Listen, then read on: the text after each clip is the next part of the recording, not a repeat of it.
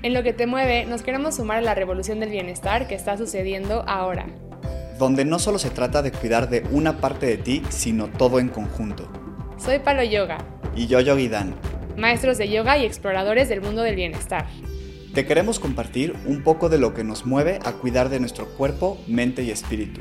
Y vamos a darte todas las herramientas que necesitas para cuidar de ti. Quédate para sumarte a la revolución.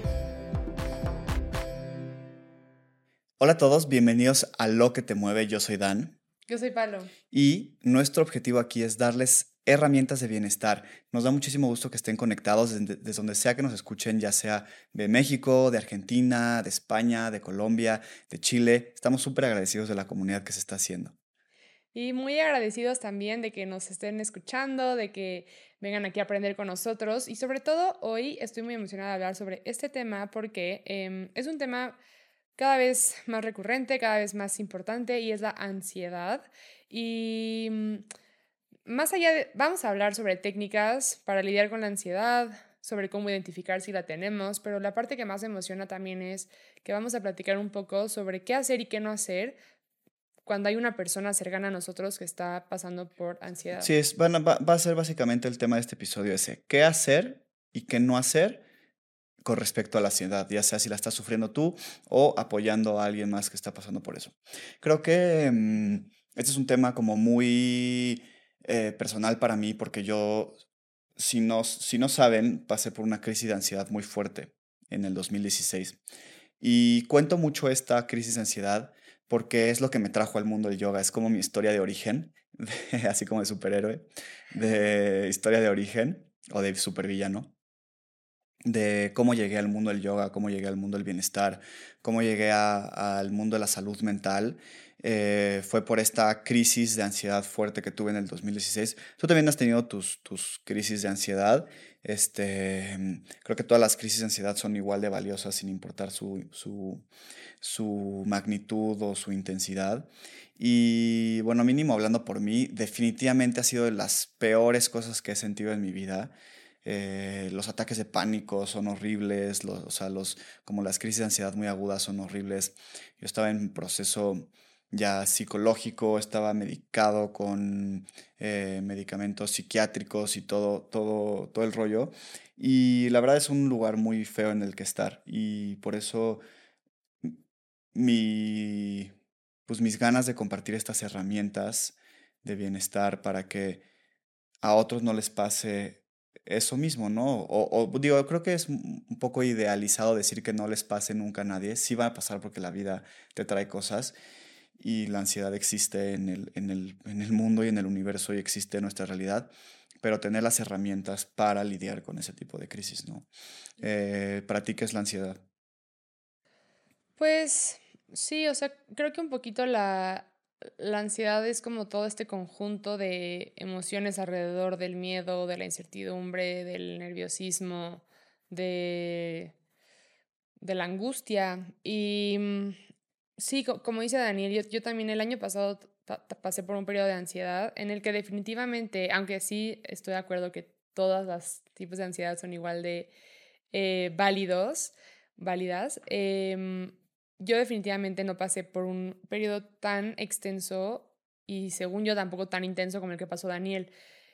Pero creo que la gran diferencia fue que ya tenía herramientas, ¿no? O sea, creo que mm. gracias a que tenía muchas herramientas ya, porque fue el año pasado, ya, llevaba cinco años de práctica de yoga, ya llevaba cinco años expuesta a lo que eh, es la ansiedad desde otras personas, ya había acompañado tu proceso hace seis años entonces, eh, definitivamente supe lidiar con ella mucho mejor y por eso creo que estos espacios son súper importantes porque como dices, yo creo que muy poca gente hoy en día se libra de sentir ansiedad, pero existen formas de no hacerla más grande de lo que necesita ser. Porque definitivamente la ansiedad, yo lo puedo ver como algo bueno que me pasó desde un punto, porque me obligó, o sea, fue una cachetada que me obligó a ver partes de mí que no me había atrevido a ver, que no, que no había querido lidiar, que me había dado miedo confrontar.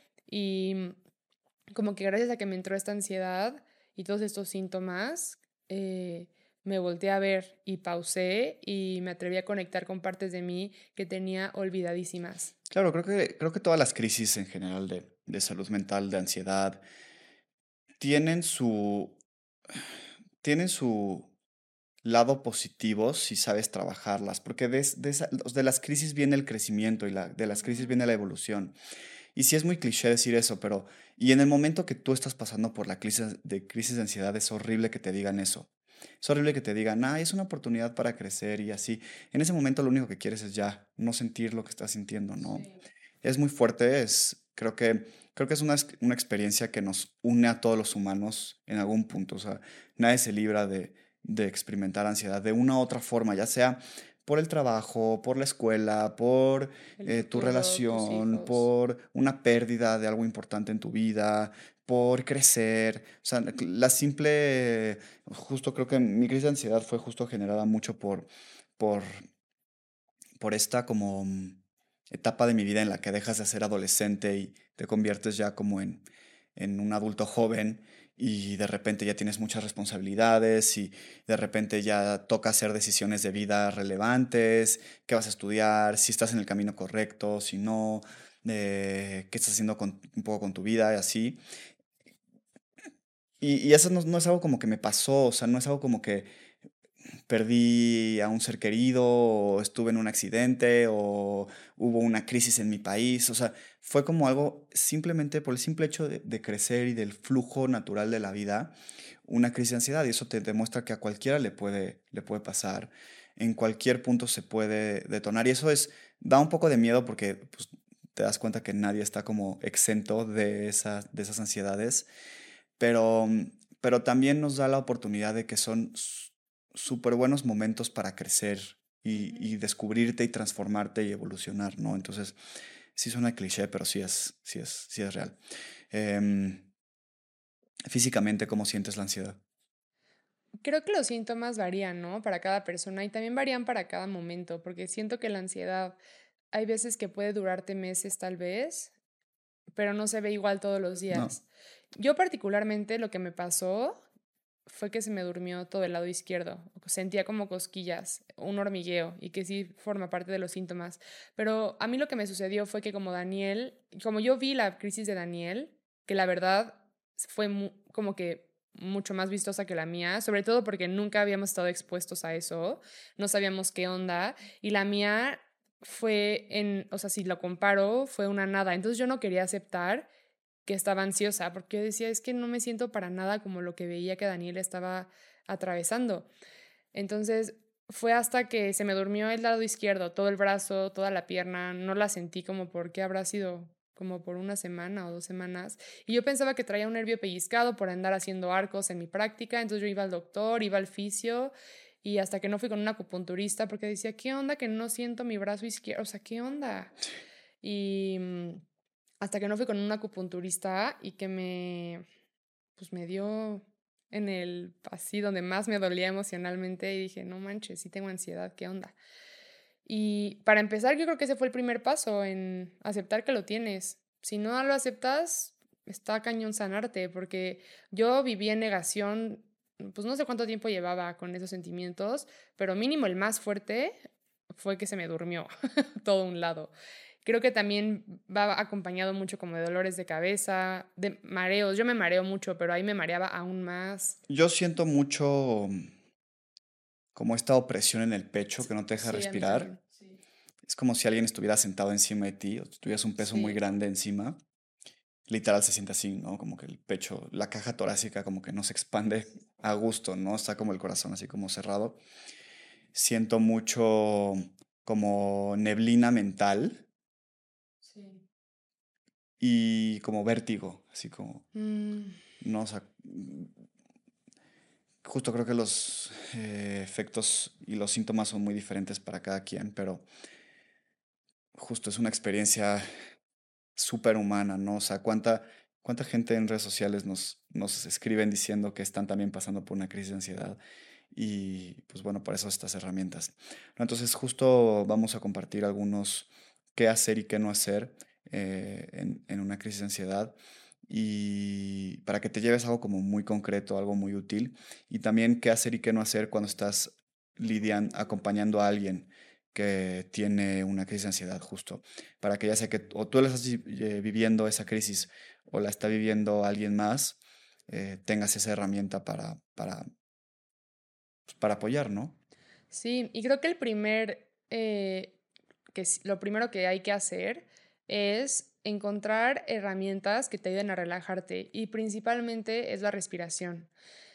De, de hecho, un síntoma súper como obvio cuando, cuando te está dando una, un momento de ansiedad es tu respiración corta. E incluso hay momentos en los que tal vez no estás pasando por nada en tu vida que de verdad te esté generando la ansiedad, pero tus simples hábitos de respiración están haciendo que se haga más grande de lo que pudo haber sido, porque no, no tienes la capacidad pulmonar suficiente para poder respirar completo y estás respirando muy corto solamente en la parte del pecho. Entonces, ya eso solito lo va generando. Entonces, Creo que el, que hacer es encontrar formas de meditar y respirar que a ti te funcionan, porque entiendo también que cuando estás pasando por una crisis de ansiedad, y no sé si a ti te pasó, porque pues tú eras nuevo tanto en la meditación como en los momentos de ansiedad, pero cuando estás pasando por esos momentos, estar en silencio es bien difícil. Es bien difícil, ¿no? Sí, creo que aquí este primer qué hacer es em, hacer, hacer técnicas de relajación, especialmente como dices la respiración. Y algo que a mí me hizo como entenderlo mucho es que tanto, tanto tus reacciones internas alteran tu respiración como tu respiración altera tus reacciones internas. Y un ejemplo muy claro es, si tú te asustas o tienes un susto, tu respiración se agita. Si tú te pones a correr por ejercicio o lo que sea, tu respiración se agita. Y no solamente es porque estás haciendo ejercicio y necesitas más aire, es también porque te estás estimulando y tu respiración se estimula también. Cuando tú te relajas y estás quedándote dormido, tu, tu respiración se profundiza y se tranquiliza.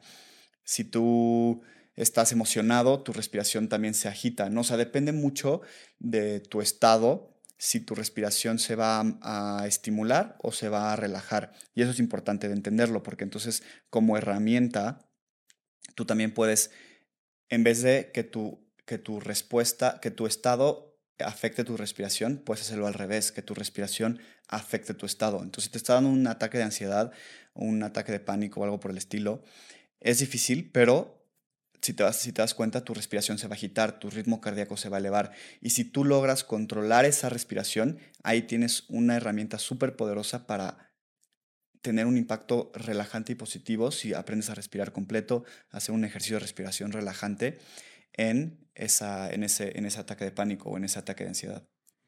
Sí, yo creo que eso es, eso es fundamental. Incluso hay, hay muchas maneras, por ejemplo, yo tenía un amigo que estaba pasando por una crisis de ansiedad fuerte y quería, como que me decía, es que no puedo meditar, o sea, por más que intento, en cuanto cierro los ojos me da muchísimo vértigo y, me da peor ansiedad. Y como que platicaba con una amiga que ella es guía de meditación muchísimo más entrenada que yo y me decía que eso también es un síntoma. Cuando está tu mente tan eh, envuelta en esos como patrones de ansiedad, es bien difícil cerrar los ojos. Entonces ahí es cuando la gente de verdad no puede estarse quieta y ella lo que nos recomendaba era que existen otras técnicas que tal vez no son solamente sentarte a respirar con los ojos cerrados, sino tal vez quedarte viendo una vela mientras intentas calmarte, como quedarte mirando a un objeto, ¿no? Entonces el chiste solamente es, la ansiedad se ve diferente para todos y por lo tanto las herramientas que te van a ayudar también van a ser distintas que las que a otra persona le sirvieron. Encuentra la tuya, pero sin duda que, que gire en torno a la, a la, respiración va a ser increíble. Ok, entonces primer paso, eh, practicar técnicas de relajación como respiración profunda. El segundo paso, hacer ejercicio regularmente y puede ayudar muchísimo a, a reducir los eh, síntomas de la ansiedad. Creo que esto es súper, súper, súper importante. Eh, Aquí sí, no solamente es porque lo que hacemos nosotros, pero de verdad el yoga es una gran maravilla para esto, porque el yoga no solamente es una práctica física, que te vas a mover, vas a sudar y vas a, vas a hacer esta parte de ejercicio, pero también es una práctica de conciencia y de conexión y de autocuidado. Entonces, digo, si a ti lo que te conecta es ir a correr y o hacer eh, HIT o hacer CrossFit o hacer lo que sea, también vas a tener beneficios pero de verdad una práctica de yoga es transformadora Así solo vayas a tu clase del gimnasio a hacer vinyasa y sudar una hora, porque te invita a vivir tu espacio, ¿no? Te invita a observarte, a respirar, a hacer ejercicio, a mover tu cuerpo, a conectar contigo mismo. Y, y es transformadora en cuanto a una crisis de ansiedad. Yo hoy en día le, le atribuyo mucho mi, mi sanación de, de mi crisis de ansiedad a la práctica del yoga. A ver, si tuve mi proceso terapéutico y si tuve mi proceso psiquiátrico y si tomé medicinas y las terminé dejando y si hice otras cosas y si llevé journaling y si llevé mucho, pero a mí la herramienta que me hizo el mayor bien fue mi práctica de yoga y el movimiento, o sea, el movimiento del cuerpo. Ahora, siento que cuando estás pasando por esos momentos, piensas que lo último que quieres hacer es ejercicio, ¿no? Pero creo que ayer hablábamos, o no sé qué día hablamos de eso, Daniel y yo, que a veces confundimos el amor propio y confundimos el tratarnos bonito con si me siento mal, solo voy a dormir, solo voy a descansar, me voy a entretener viendo Netflix. Y no estoy diciendo que eso sea cada vez, pero así no tengas ganas de hacer ejercicio, de verdad eso es como una píldora mágica que te va a servir. Entonces, aunque no tengas ganas, ahí ese va a ser el mayor acto de amor propio, que sin ganas, que con la ansiedad a tope, te pongas a hacer ejercicio y cuando acabes vas a decir, qué bueno que lo hice, me ayudó muchísimo. Y tal vez va a haber días en los que hacer HIT, que es súper estimulante, no va a ser la mejor idea y tal vez lo que más te va a ayudar es ir a nadar un poco o ir a caminar clase de yoga o ir a una clase de yoga restaurativo y eso también está bien, o sea, no estoy diciendo de que vete a correr todos los días 15 kilómetros aunque no quieras, no, encuentra tu forma, pero en serio mover el cuerpo es de las cosas más sanadoras que existen. Em, el tercer punto de lo que sí hay que hacer, que también es bastante básico, pero también es difícil cuando estamos atravesando estos momentos, es dormir suficiente. Muchas veces otro de los síntomas de la, que acompañan a la ansiedad es el insomnio. Entonces, e, e, es igual de importante el intentar mejorar la situación de salud mental en cuanto a la ansiedad, es cuidar tu higiene de descanso y tu higiene de dormir. Entonces, em, ahí involucran muchos, muchos factores como comer saludable, como... Tener buenos hábitos. Sí, tener buenos hábitos.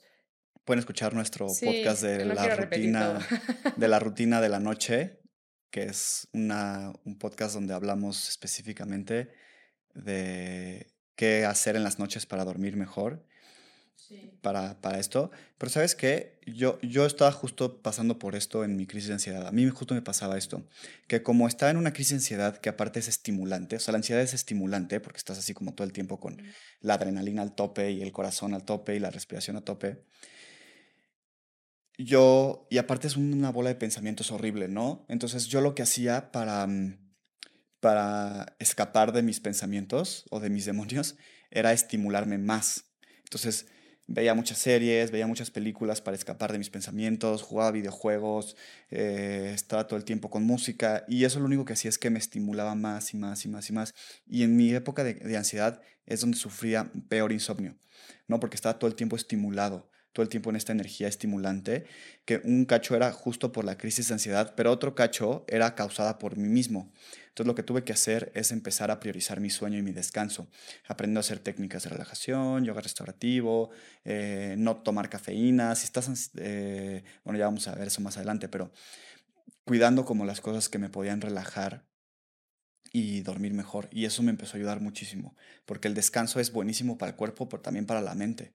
Sí, para todo, es fundamental. Yo creo que esos son como los de los tres hábitos más importantes del mundo, que es comer bien, dormir, descansar bien y hacer ejercicio. Son las tres cosas que estés bien o estés mal, nunca puedes dejar de hacer.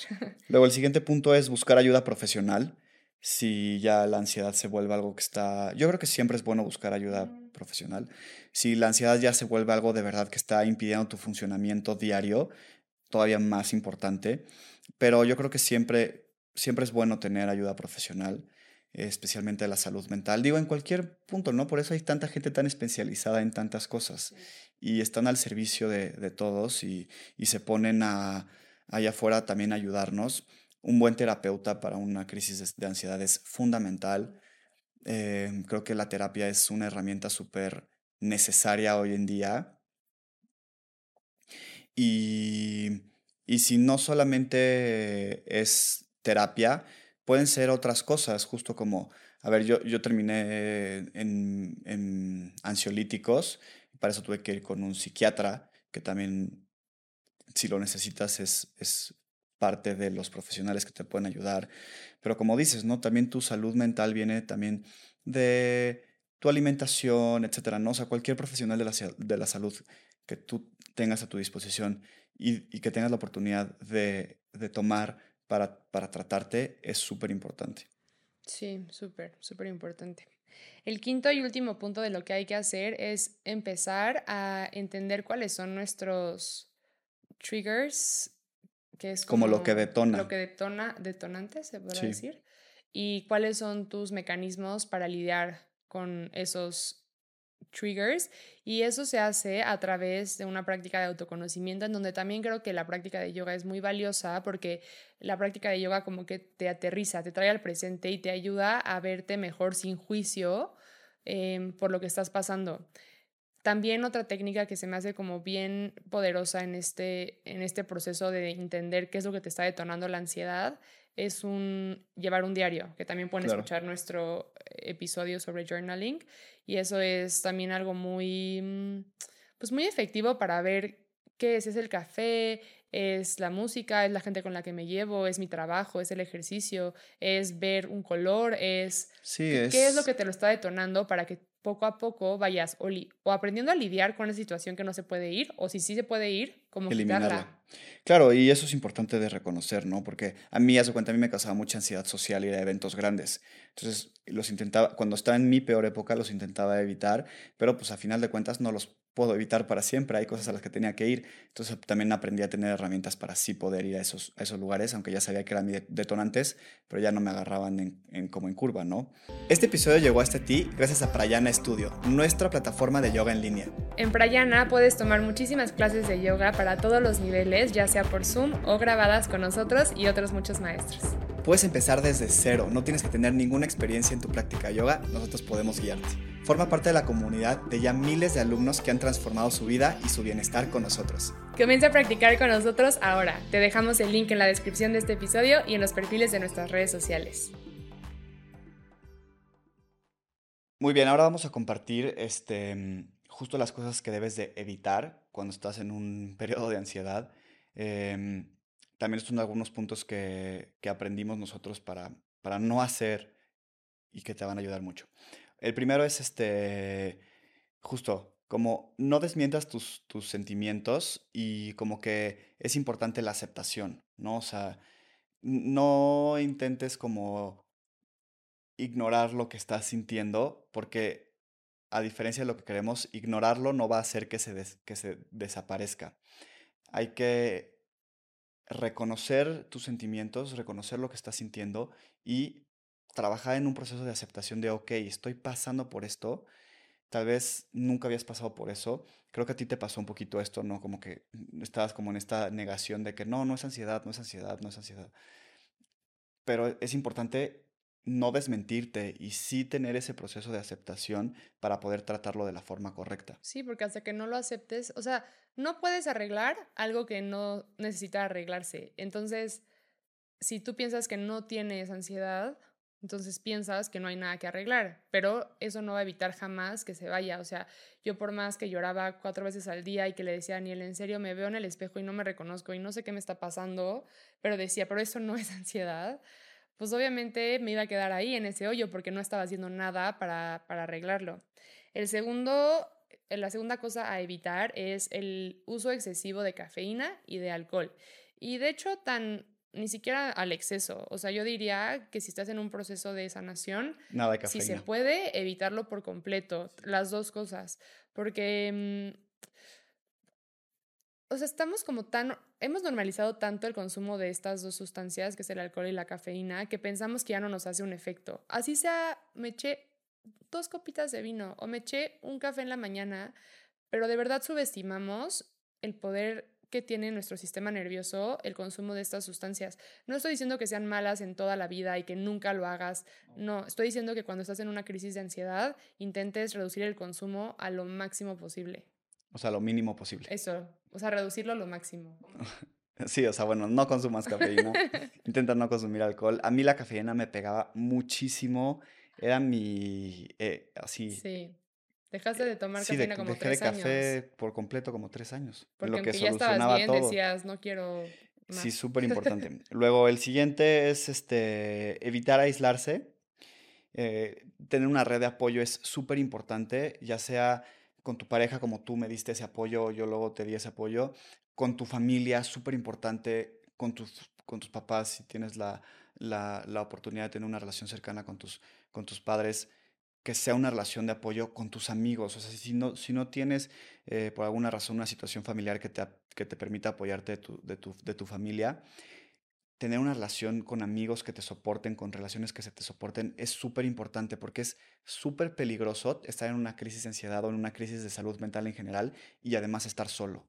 Eso es bien peligroso eh, y es un lugar bien oscuro en el que estar. Siempre necesitas tener una red de apoyo que te, que te, que te ayude, ¿no? Y, y también ahí pues tienes que vulnerarte, porque a veces que tal vez nunca has pasado por algo como esto y tal vez es la primera vez que tienes que con tus amigos llegar a decirles, oigan, no estoy bien, necesito ayuda. Y eso es difícil, es difícil como vulnerarse, es difícil ponerse allá afuera, pero bueno, una, si tienes buenas relaciones de familia, de pareja, de amistades, una relación tiene que tener espacio para eso. Sí, también creo que hay veces que pensamos que cuando la estamos pasando mal, na- nadie quiere escuchar nuestros problemas o que vamos a hacer una carga o que nadie nos va a entender y entonces como que justamente lo más fácil es aislarse, pero la verdad es que vemos esto tan seguido últimamente ¿eh? que es muy probable que la persona con la que te acerques ha vivido lo mismo o lo está pasando en ese momento y es súper lindo poderse acompañar, poderte sentir comprendido, poder expresar tus miedos y tal vez no te van a dar la solución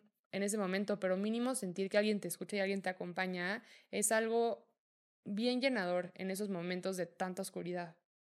Luego el siguiente es evitar la procrastinación. Creo que, a ver, es importante tener espacios para descansar y relajarse. Súper importante esos espacios en una crisis de ansiedad, como dijimos en los puntos anteriores. Pero procrastinar es bien, es, es difícil porque es, ahí es cuando necesitas hacer algo, y me refiero como a cuando necesitas hacer algo por ti. O sea, como se cuenta, si necesitas buscar un terapeuta, eh, hablar de, con alguien al respecto, no lo dejes para después, ha- hazlo, porque dejarlo para después solo, solo da más, vas a- te vas a tardar más en resolver tu, tu crisis. Entonces, toma acción, o sea, la- la- tomar acción es bien importante y aquí pues tienes que darte cuenta que el responsable eres tú en mejorar. Entonces, no lo dejes para después, hazlo, lo que sea que sea, buscar un terapeuta, buscar herramientas, investigar, buquear una clase de yoga para ir a un y probar herramientas que te sirvan. Pero hazlo, o sea, no te quedes como en ese en esa pasividad. Toma la responsabilidad y la acción tú mismo. Y también en cosas cotidianas, porque eso también va sumando, ¿no? Si sabes que tienes cosas que hacer, solamente se te van acumulando más pensamientos, más pensamientos, más preocupaciones, más angustias, y conforme vayas tomando acción, pasito a pasito todos los días, en general, eh, pues todo se vuelve más fácil. Em, y bueno, el último punto, que pues es bastante lógico a mi vista, pero pues muchas veces esta parece la salida fácil, es evitar el uso de drogas que crees que te van a ayudar a lidiar con, con esos síntomas. Porque, mm, digo, no me quiero meter mucho en este tema, pero creo que, creo que definitivamente esa no es como la salida correcta, porque solamente estamos tapando eh, Los síntomas. los síntomas en lugar de solucionarlos de raíz. Entonces, ningún tipo de sustancia. Digo, supongo que, por ejemplo, los que te, te dan cuando eres, eh, digo, esto no es una droga recreativa ni mucho menos, son medicinas, pero supongo que esas sustancias como que sí están ya muy probadas y muy diseñadas para ayudarte a lidiar con, crisis de salud mental. Pero fuera de eso, al igual que el alcohol, al igual que la cafeína y cualquier otro tipo de droga, creo que solamente tapan tu problema y lo empeoran eh, mientras que no te estás dando cuenta. Claro. Entonces, estos son los qué hacer y qué no hacer en, un, en, una situación de ansiedad. Queremos pasar a qué hacer y qué no hacer cuando estás apoyando a alguien que tiene ansiedad, tal vez conoces a alguien cercano de ti.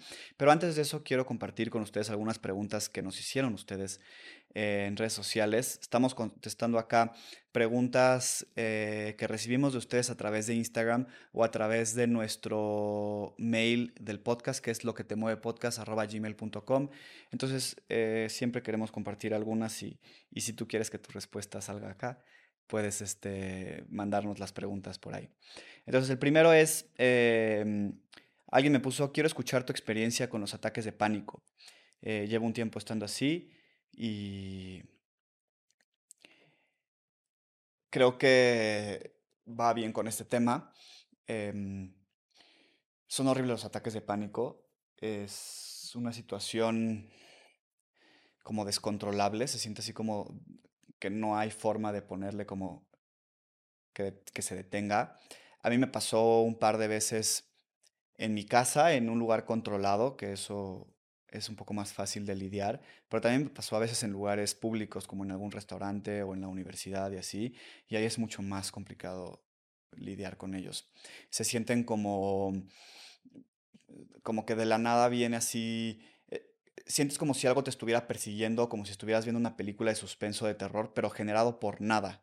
O sea, estás así sentado y de repente sientes que te empiezas a agitar el pecho, empiezas a respirar más rápido, empiezas a sentir como que va a haber un susto o algo, o sea, que como que va a suceder algo de golpe, pero... Mm, este... Pero no hay nada como aparente, ¿no? O sea, estás sentado ahí en la clase o estás ahí en tu cuarto o lo que sea. Y mm, yo lo que, yo lo que hacía es... Intentaba moverme a algún lugar donde pudiera tranquilizarme por mi cuenta. Por ejemplo, si estábamos en la universidad, me paraba y me salía al baño un segundo y en el baño aplicaba mis técnicas de respiración y en ese espacio como ya un poco más controlado de silencio y así, podía este, tener este, este, como controlarme. Y por ejemplo, también hay veces que me tenía que ir del lugar, o sea, si estaba en algún lugar, pues mi modo me subía a mi coche y me iba a mi casa también para, para tranquilizarme y la respiración aquí era, era como la respuesta, no era lo más, lo más fácil y lo más útil para, para, para tranquilizarme. Eh, la respiración 100%, tomar un poco de agua, un poco de agua fría en la cara también te puede ayudar como a ponerte y respirar profundo. Eh, otra pregunta es, em, Mira, aquí hay una. ¿Cómo solucionar cuando estás pasando en pareja por un periodo de ansiedad o depresión? Uy, pues eso está bueno porque creo que justo lo platicamos mucho en nuestro episodio sobre em, pareja saludable porque creo que lo más importante es tomar responsabilidad de uno mismo que, es lo que comentábamos en ese episodio, ¿no? Cuando a Daniel le dio el suyo, tomó responsabilidad de su proceso, me dejó acompañarlo, le ofrecí el apoyo que necesitó en su momento, pero nunca esperó que yo lo arreglara, nunca esperó que yo hiciera la chamba por él, sino que él hizo el trabajo por sí mismo y de todos modos mantuvo em, siempre la disposición de nutrir y de atender mis necesidades también como parte de la pareja. Entonces diría que cuando están pasando por un periodo de ansiedad y de depresión en pareja, digo, supongo que cada quien las tiene por diferentes razones, quiero pensar que son eh, ansiedades individuales, eh, sería tomar responsabilidad cada uno de su proceso y como mm, ser muy claros en qué necesita cada quien en el acompañamiento, si necesitas consejos, si necesitas acompañamiento, si necesitas espacios, si necesitas lo que, lo que la persona quiera y, y de esta forma, y creo que también eh, el proceso de llevar una terapia con un profesional, eso es súper importante porque mm, muchas veces queremos que la persona más cercana a nosotros, que en este caso pueda ser la pareja, eh, nos dé las respuestas. Pero esas personas, pues por más que nos quieren ver crecer y nos quieren ayudar con todo su amor y con todo su ser, no tienen las, los conocimientos. Sí, apoyo externo. Ajá, entonces eso. Y la última pregunta es, eh, ¿cuál es un buen libro para lidiar con la ansiedad?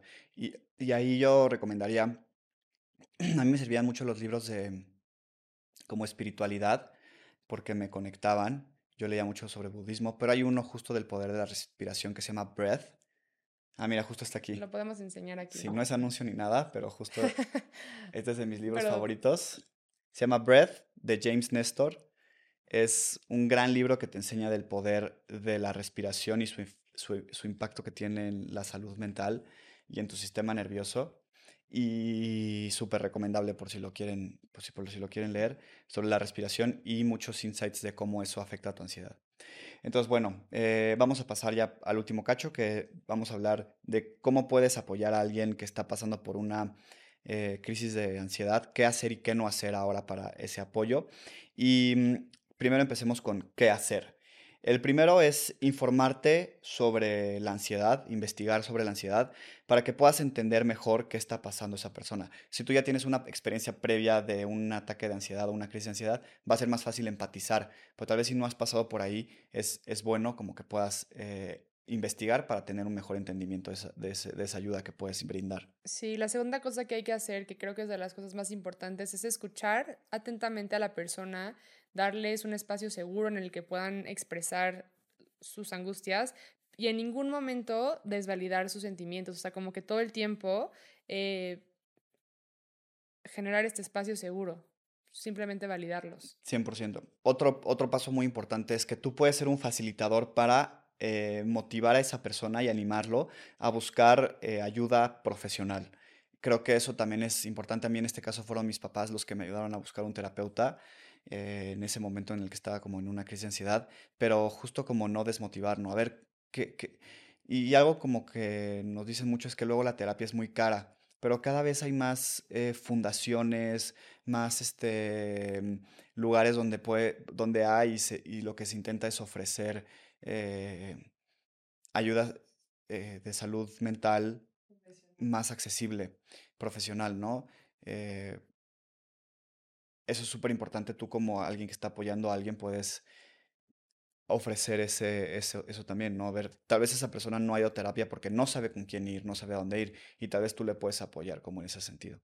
Sí, una siguiente cosa que puedes hacer es ofrecer ayuda en otros tipos de pendientes. O sea, por ejemplo, si esa persona tiene angustia por muchas razones y se le está sumando que no le da tiempo de cocinar, que no le da tiempo de recoger su casa, que tiene que llevar un pedido a una dirección. Ese tipo como de pendientes que parecen insignificantes terminan como por em, acumularse en la mente de una persona que está pasando por ansiedad. Entonces, ofrecer ayuda eh, para hacer ese tipo de pendientes, que parece que no es mucha ayuda, pero sí podría hacerlo. A ver, no le tienes que resolver toda su vida completa, pero el apoyo se, se, agradece mucho. Siempre. Luego, mm, eh, ayudar a encontrar mecanismos para eh, afrontar de manera saludable esa crisis de ansiedad, justo como los que ya mencionamos. Tal vez acompáñalo, acompaña a esta persona a una clase de yoga, llévala a una, a una clase de meditación, que se sienta acompañado, eh, cualquiera de estas cosas que mencionamos de, de, ejercicio, de dormir y así. Tú también puedes ser esa persona que aliente y, y le eche porras para para hacer. Por ejemplo, a mí en esa época de mi crisis de ansiedad me costaba mucho, mucho trabajo ir a clases de yoga solo. Entonces, si tú me acompañabas, para mí era mucho mejor, porque cuando iba solo como que me sentía, me sentía tan fuera, ya eso era por otros temas, pero me sentía súper fuera de mi zona de confort. Entonces, con mi crisis de ansiedad y súper fuera de mi zona de confort, era algo que no me gustaba sentir. Y si tú estabas, como que me, me sentía más seguro y me ayudaba bastante. Sí, eso es, eso es muy, es muy bueno tener herramientas para ayudar. Em, pero también es muy bueno la lista que vamos a compartir ahora de las cosas que no hay que hacer, porque hay veces que aunque vengan bien intencionados, hay mensajes que solamente empeoran la situación. Entonces, por ejemplo, la primera cosa que hay que tomar en cuenta y que de verdad es bien importante es no desestimar los, las palabras y los pensamientos y las sensaciones y sentimientos y emociones que están pasando en la mente de la otra persona. O sea, no decirles, ay, relájate, no pasa nada, está súper bien. Eh, o sea, ese tipo de... solo toma agua y se te va Sí, toma agua y se te quita. Como que todos esos, esos em, mensajes, por más que vengan con una buena intención, la otra persona obviamente ya lo pensó y obviamente ya lo intentó y obviamente sigue igual. Entonces, solamente va a empeorar la situación como si él estuviera mal por no, por no poder sentir otra cosa. Luego otra, otra cosa como importante es no, no mi, minimizar el proceso de la, de la, de la ansiedad, ¿no? O sea, de como esa salud mental con comentarios como, ay, es solo una etapa, o ay, ya casi acabas el semestre y se te va a quitar, o ay, es por el trabajo, no te preocupes, o ay, es por la época del año. No, o sea, como que darle el, o sea, como la seriedad y el respeto que, que se necesita a un proceso como este em, es importante y no lo, no lo hagas más chiquito de lo que haces. Esa, esa otra persona no lo siente chiquito, entonces tú no, lo, no le digas que lo tiene que sentir así. Luego el tercer punto es no intentar solucionar los problemas de esa persona, porque por más que, o sea, me imagino, no soy mamá, pero me imagino unos papás que en serio quisieran, o sea, una fórmula mágica para que sus hijos dejen de sentir ansiedad, o si tú estás en una pareja y de verdad quieres tú hacer algo para que esa persona se vuelva a sentir increíble de nuevo, por más que tenga las mejores intenciones, la única persona que se puede sentir bien y que puede tomar responsabilidad del proceso es el otro, no tú. Entonces, intentar solucionar los problemas solamente mm, pues va a ser peor. Y entonces aquí lo que hay que hacer, la única forma de ayudar no es solucionar problemas, sino la forma correcta de ayudar es ofrecer acompañamiento, es ofrecer unos oídos para que escuchen, es ofrecer apoyo emocional. Em, hay muchas maneras de ayudar, pero definitivamente arreglar sus problemas no, no va a servir. Y el último es este, el último punto que queremos compartir aquí es, no obligues a esa persona a enfrentarse a esas situaciones de estrés y ansiedad antes de que esté listo. No sé si tú ya sabes y esa persona está diciendo, oye, ¿sabes qué? Es que de verdad no puedo estar en lugares con mucha gente porque me aturdo y me da una ansiedad horrible y así. No, no necesitas obligarlo a, a... Tú no necesitas ser una fuente externa de estrés extra obligando a esa persona a hacer algo que no puede por su, por su situación eh, de ese momento. Em, creo que eso es importante, como respetar el proceso, por más que a ti te convenga o no te convenga, se me ocurre aquí una situación así como de pareja, tal vez, si tú estás pasando por ansiedad y yo quiero hacer algo específico, como, no sé, tal vez una actividad o lo que sea, pero sé que a ti te causa ansiedad, pues no solo porque yo quiero y egoístamente te voy a obligar a hacerlo, eh, no, lo correcto sería más bien esperar a que tú estés en tu proceso y, puedas tomar esos pasitos y esos retos poco a poco. Sí, sí creo que esos son pasos como muy, muy buenos de considerar y de tener en mente a la hora de estar pasando por un proceso de ansiedad o acompañando a alguien, porque definitivamente la red de apoyo es fundamental. Entonces, qué mejor que ser una buena red de apoyo y un como catalizador positivo hacia su mejora. Em, y bueno, si estás pasando por un momento de ansiedad, quiero decirte que sí se termina. Eventualmente, si tomas responsabilidad de tu proceso, de tu sanación, si te atreves a, tus propios ritmos, confrontar todos esos miedos y todas esas angustias, em, sales de ahí, ¿no? O sea, Daniel y yo ya lo vivimos. Daniel sin tener ni una herramienta las fue adquiriendo y fue mejorando y su camino ha sido de verdad súper inspirador a mí, gracias a Dios, me agarró con herramientas, entonces fue muy, muy em, rápido salir de ahí. Y estamos diseñados de verdad para sentirnos bien, estamos diseñados para ser felices y mm, estos baches llegan en el camino, pero llegan para enseñarnos muchas cosas, nos llegan para darnos una cachetada y decirnos, por favor, voltea a ver esta parte de ti que no estás volteando a ver, urge y, y sales de esto. Y ya si estás aquí, estás tomando un buen paso en ese sentido, entonces felicidades. Nosotros estamos muy contentos de poder compartir tu camino de bienestar em, contigo y nos encanta poder tener este espacio y esta plataforma. Si quieres tal vez justo utilizar el yoga como herramienta o solo quieres practicar yoga, recuerda que lo puedes hacer con nosotros en línea. Tenemos un estudio 100% online que se llama Prayana Studio. Los links están siempre en la descripción por si quieres practicar con nosotros y compartir tu camino de de bienestar y sanación.